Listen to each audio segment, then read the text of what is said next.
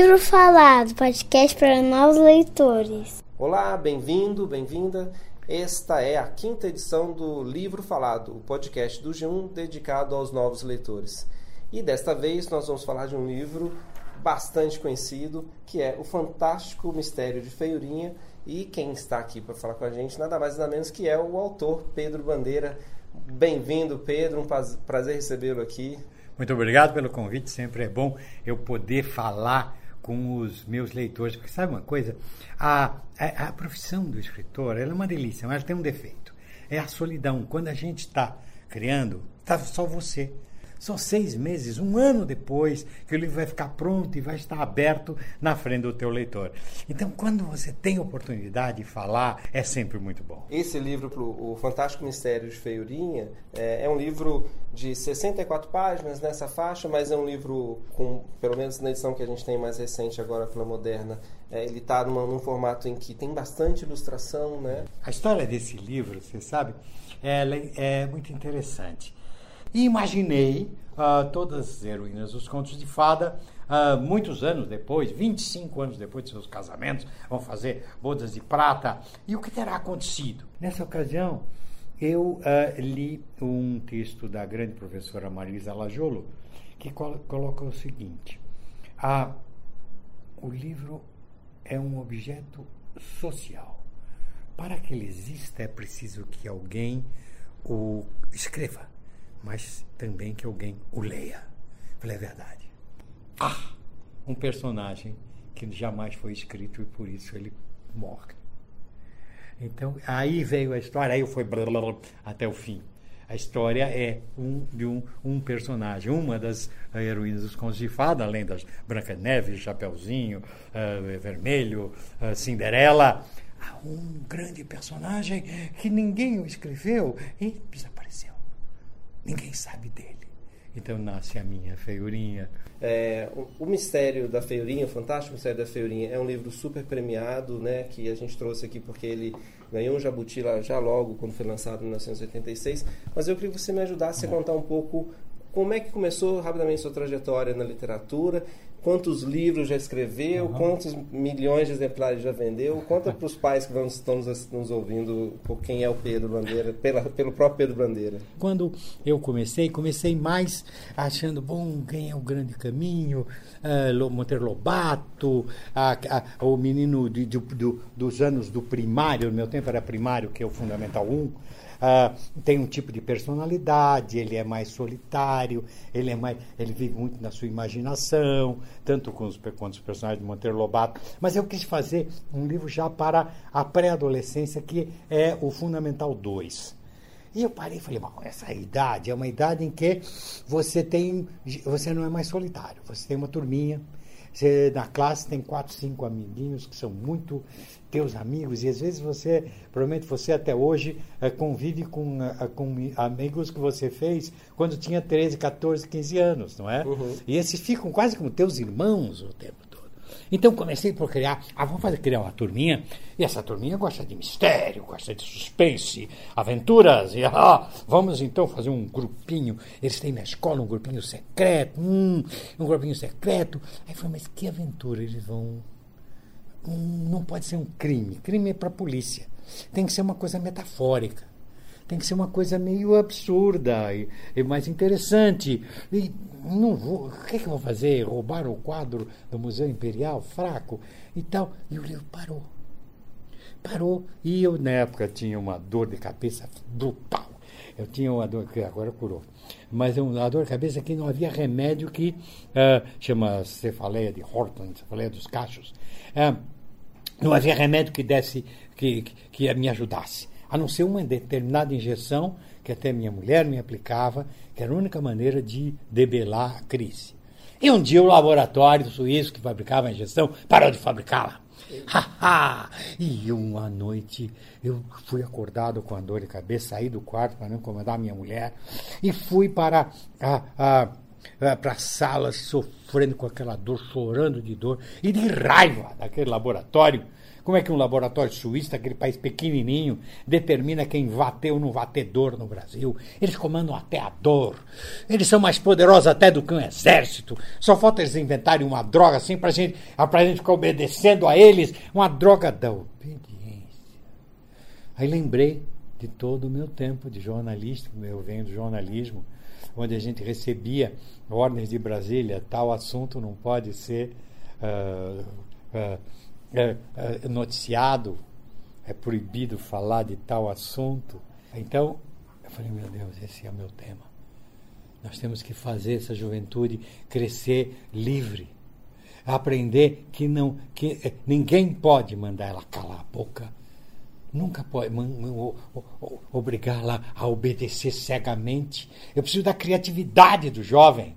Então eu inventei um cara maluco e tal, que tinha inventado uma droga para dar para as crianças, para elas ficarem todas obedientes e tal. Aí foi um maior sucesso. E essa droga, e essa, essa droga da obediência, esse livro, teve um sucesso tão grande. E em seguida eu pus a Feirinha, que foi outro sucesso enorme. Então isso me profissionalizou. Eu consegui sair uh, do, do, jornalismo me tornar um professor, um autor profissional. Graças a esses dois livros que você citou, mais um, A Marca de uma Lágrima também, que pegou as meninas apaixonadas, e aí eu pude me tornar, aí me dedicar mesmo. Por exemplo, eu não era um. Eu fiz ciências sociais, mas trabalhei sempre como, jornalista. Então, eu não tinha experiência pedagógica e nem de psicologia. Aí eu fui estudar a psicologia de desenvolvimento, para compreender o, o, o, desenvolvimento do ser humano, como muda as suas emoções, a, o, o, de que maneira ele vai encarando a realidade de acordo com determinada idade. Por exemplo, se eu quero contar uma história para criança de 8 anos, eu preciso saber quem é uma criança de 8 anos. E uma, um homem de 40 ou de 44 são iguais, mas uma pessoa de 8 e outra de 12 são muito diferentes.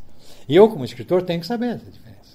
Eu sabia como me comunicar com ela. Que, é, hum, o que é que ela já mudou na sua maneira de ser e tudo mais. E deu, deu sorte. Esses menininhos, da, os caras da droga da obediência, depois eles já vivem uma, várias outras uh, aventuras. Eles são, olha, foram o meu caminho. Eles foram o meu caminho. E hoje você tem uma ideia de quantos livros você já publicou? Bom, eu tenho praticamente 100 livros ainda vivos no mercado, rodando por aí. Alguns é, bem fininhos, para Mas você diz vivos porque são livros que ainda estão em catálogo. Estão em catálogo, ainda estão disponíveis. Você vai na, na, na, no site das editoras, você, você encontra os livros e tudo mais. Né? E já muitos milhões de exemplares, mas acontece o seguinte, né? nós, autores, para crianças e adolescentes, nós temos as compras governamentais, Sim. que são sempre em volume muito alto. Então, às vezes, um livro que vendeu apenas 5 mil exemplares no mercado, aí vem o governo compra 70 mil exemplares para distribuir para as bibliotecas públicas. Sim. Então, quando a gente fala, nossa, o Pedro vendeu mais de 20 milhões de exemplares, é, não é tão surpreendente assim.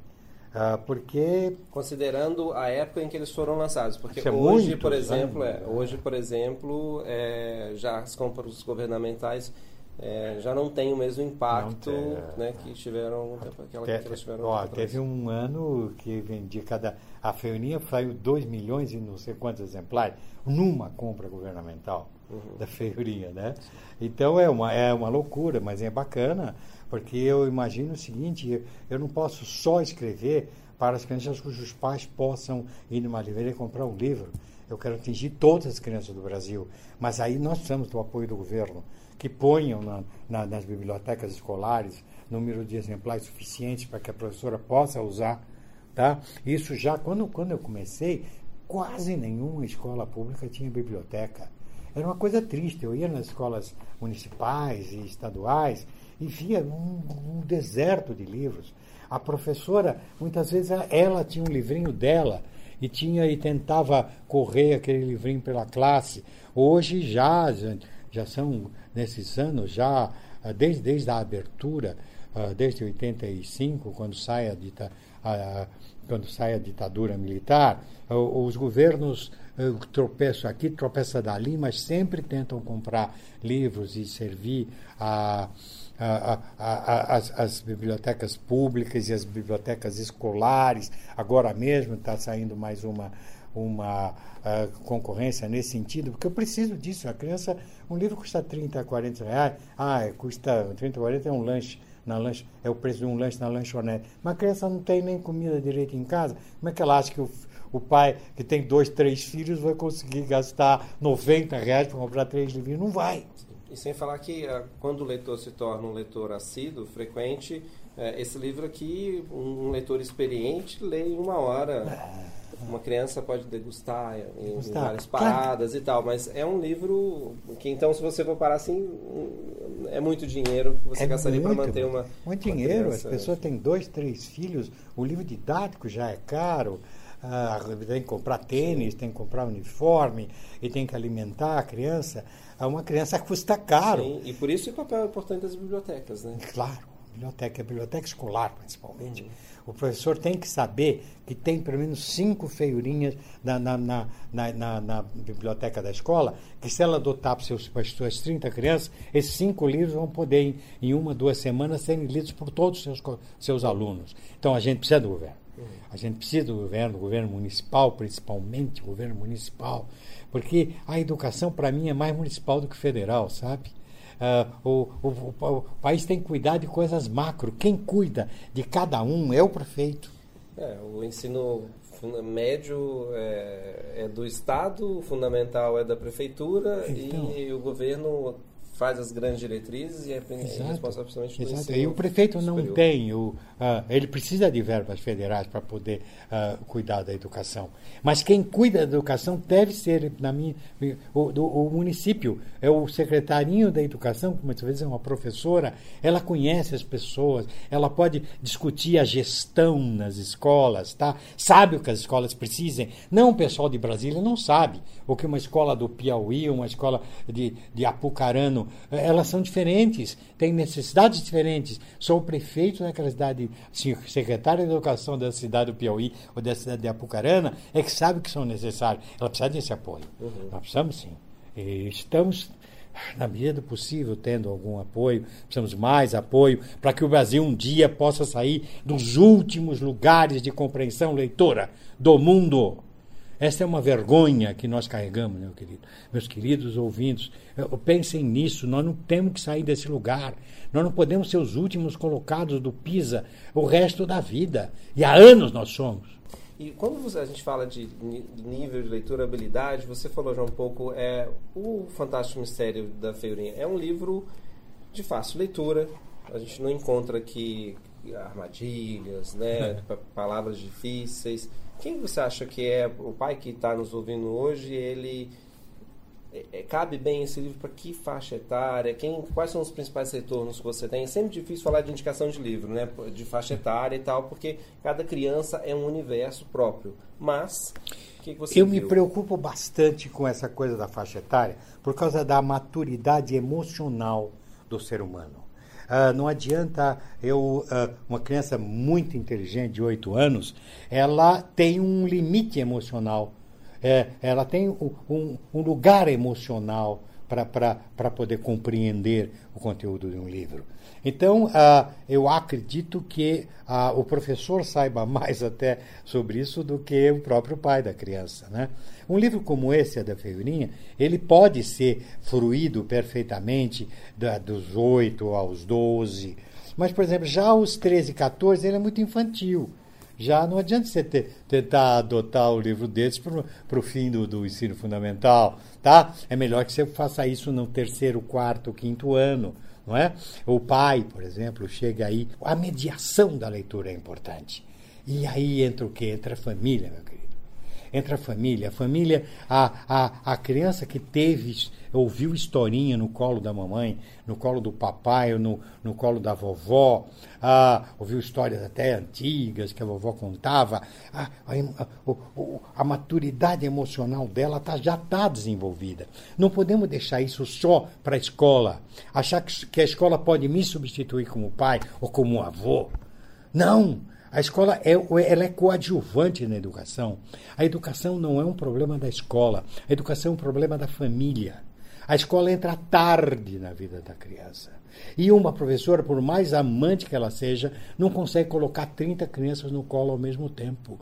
Isso é função da família. E colocar no colo é trabalhar o emocional, é contar historinha. Ah, é contar, por exemplo, a historinha, a historinha do, do, do João e Maria, que são abandonados na floresta pelos próprios pais. A criança treme no teu colo. Ai, que horror! Por quê? Porque o maior medo de uma criança pequena é ser abandonada pelo papai e pela mamãe.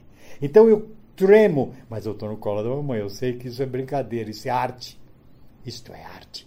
Eu não vou ser abandonado. Mas ao mesmo tempo ele digeriu aquele medo, ele teve que lidar com aquele medo. E ele aprende a lidar com esse medo e amadurece emocionalmente. Esse seu livro faz muito é, um resgate desses, dessas histórias ancestrais, vocês ancestrais não digo, né? Esse seu livro faz muito um resgate dessas histórias, né? É, antigas, enfim, conhecidas há muitos, muitas gerações. Você cita aqui grandes compiladores né, de histórias orais, você dá nome a eles, você é. fala até do Lobato em algum, em algum momento, você é, presta é, uma homenagem ao Lobato. É, mas esse livro é muito uma homenagem a isso que você falou, né? De pessoas que guardam as histórias e que transmitem. E uma chave, a gente não precisa dar o spoiler falar ao final, mas uma das chaves de resolução do problema está nessa em uma pessoa que consegue né, guardar é, as histórias que foram passadas. Então você está nesse livro fazendo uma homenagem a esse a esse papel que pais, mães, avós têm na guarda e no compartilhamento das histórias, né? Então quem quer compartilhar um pouco com o filho isso vai encontrar, né? Vai. E você usou a palavra certa, falou ancestralidade. Por que histórias tão antigas continuam vivas? Por que no século XXI, no século da grande tecnologia, há uma história com João e Maria continua viva? Uma história como, como Rapunzel continua viva? Porque a, a, a, o progresso, felizmente, acontece, as coisas são facilitadas, o mundo progride. Mas as emoções sempre serão as mesmas. Uma criança ah, no século XIV, no, ah, cujos pais são Lavradores e está com frio na Europa, o lobo uiva lá fora, ela no colo da mamãe, no colo da vovó, ela treme de medo, mas ela sabe que está sendo acolhida. Então, essa história se reproduz, porque no século XXI ainda haverá crianças iguais às do século XIV, e no século XXX também. Então essas histórias elas continuam vivas por quê? Porque sua verdade continua viva. Veja, quando você tem a história da Rapunzel, em que você imagina, até hoje se discute muito, né? Que você tem que proteger a criança, colocá-la numa torre, para que ela não seja atingida pelas verdades horrorosas da realidade. Você aprende com Rapunzel que esse não é um bom caminho. Que proteger a inocência é preservar a ignorância. Quando essa, essa, essa inocência tem que ser revelada pelos lábios amantes da família, não pela boca suja da rua. Então hoje se discute, não pode uh, dar educação sexual uh, nas escolas, não deve dar. Como é que nós vamos abrir com carinho uh, o conhecimento do meu filho é, eu já tive uh, pessoas que uh, ouvi pais falar, não, minha filha tem 12 anos, ela ainda está na idade de brincar com boneca. Não. Ela precisa de que sua cabecinha seja aberta, mas não pela boca suja e maliciosa, que no fim vai. Com, vai, vai é aí que a, que a tua filha de 12 anos vai aprender as coisas. Não é melhor pela sua boca, seu pai amante? Onde você as verdades da vida, para que ela seja preparada, para que você possa prevenir gravidez precoce, tá? Eu já fui professor, já vi, já perdi criança no ensino médio de 15 anos que tem que abandonar a escola porque tem um bebê. E tem que amamentar o bebê. Isso é um absurdo. Essa, essa menina é uma criança. Ela tem o direito de estudar, de ir para frente, fazer uma faculdade. Depois vai casar, vai ter filhos. Né? Mas por que, que corto a vida de uma pessoa. Por quê? Porque ninguém explicou para ela. Ninguém preparou-a para que ela não, não houvesse gravidez precoce, não houvesse doenças sexualmente transmissíveis. Um monte de coisas que uma boa educação sexual dada em casa e pela escola pode prevenir.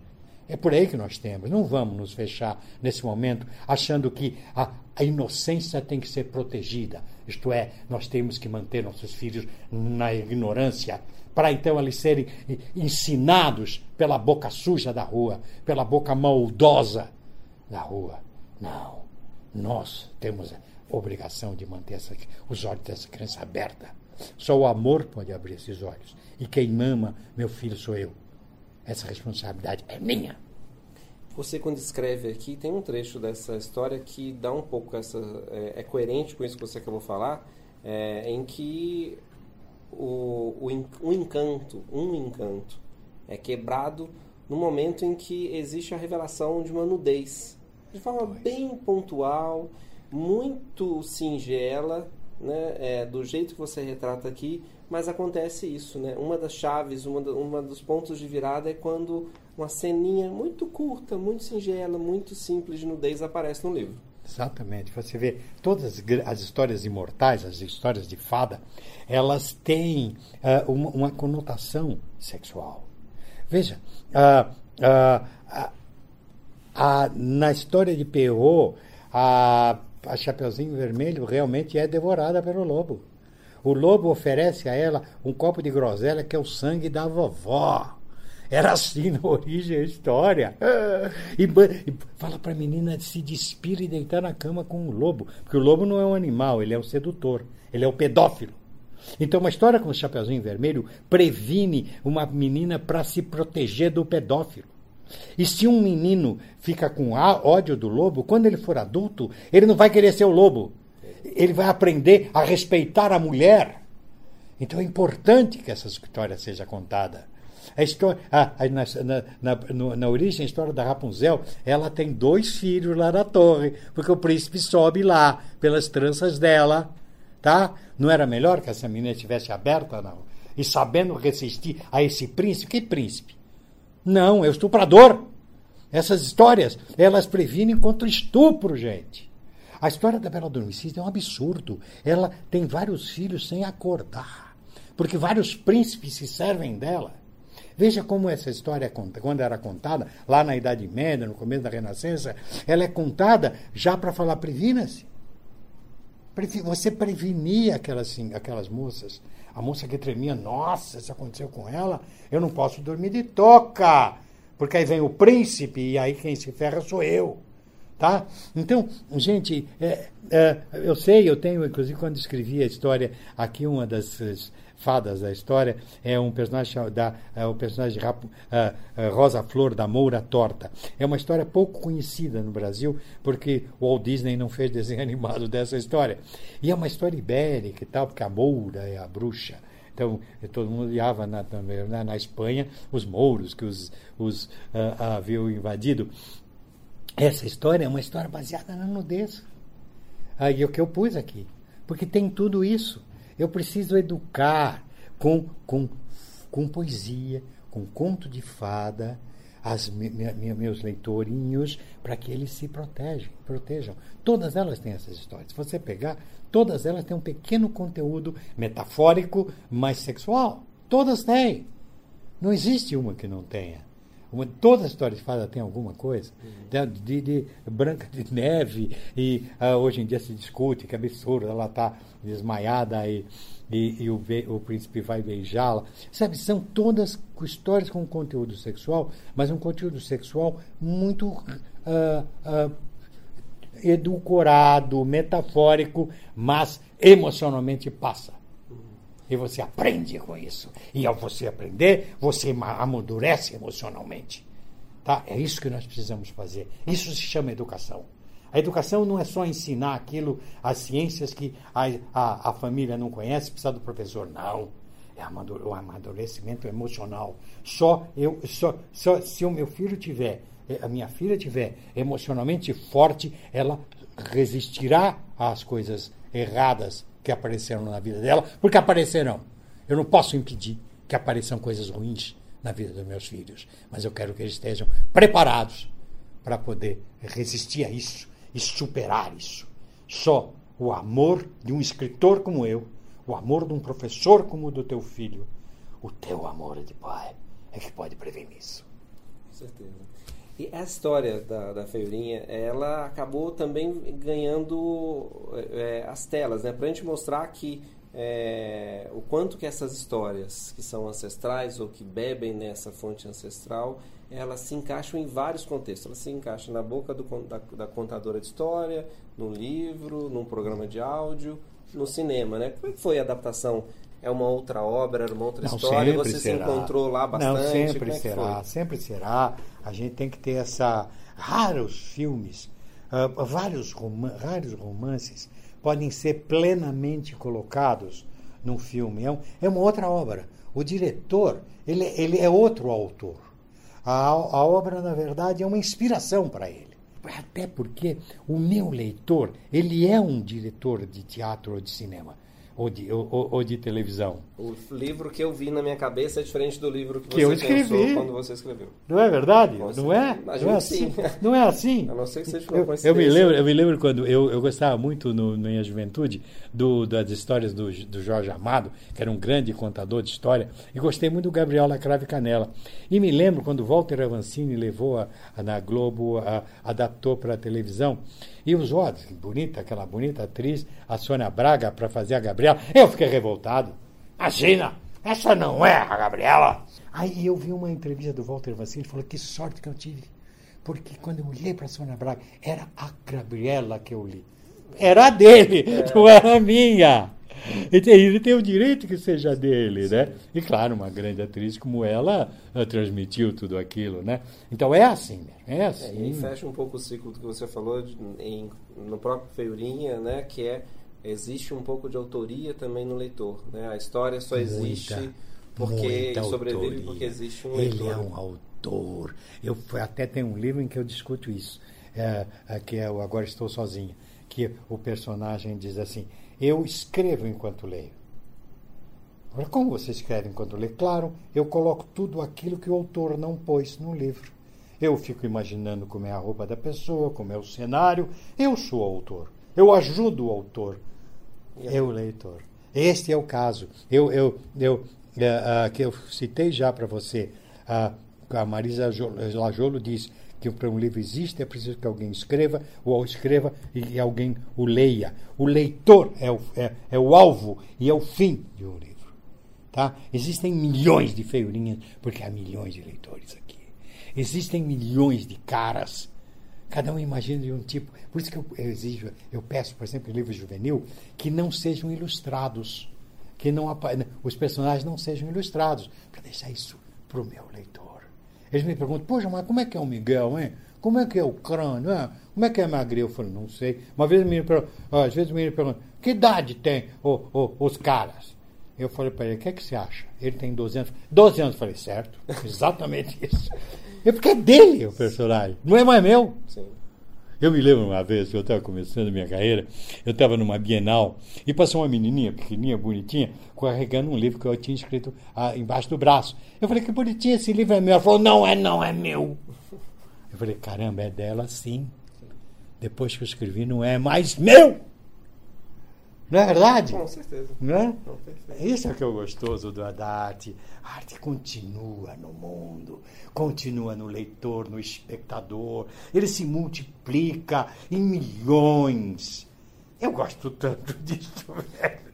E, e qual, seria, qual é o livro que você colocou debaixo do braço falou, esse é meu, e é um livro que não foi você que escreveu a primeira versão, enfim que obras que você é, aconselha e gosta e indicaria para leitores, é, para pais, enfim, quem que você Bom, depende da idade sua, da idade do teu filho, uh, ou quando você vai presentear.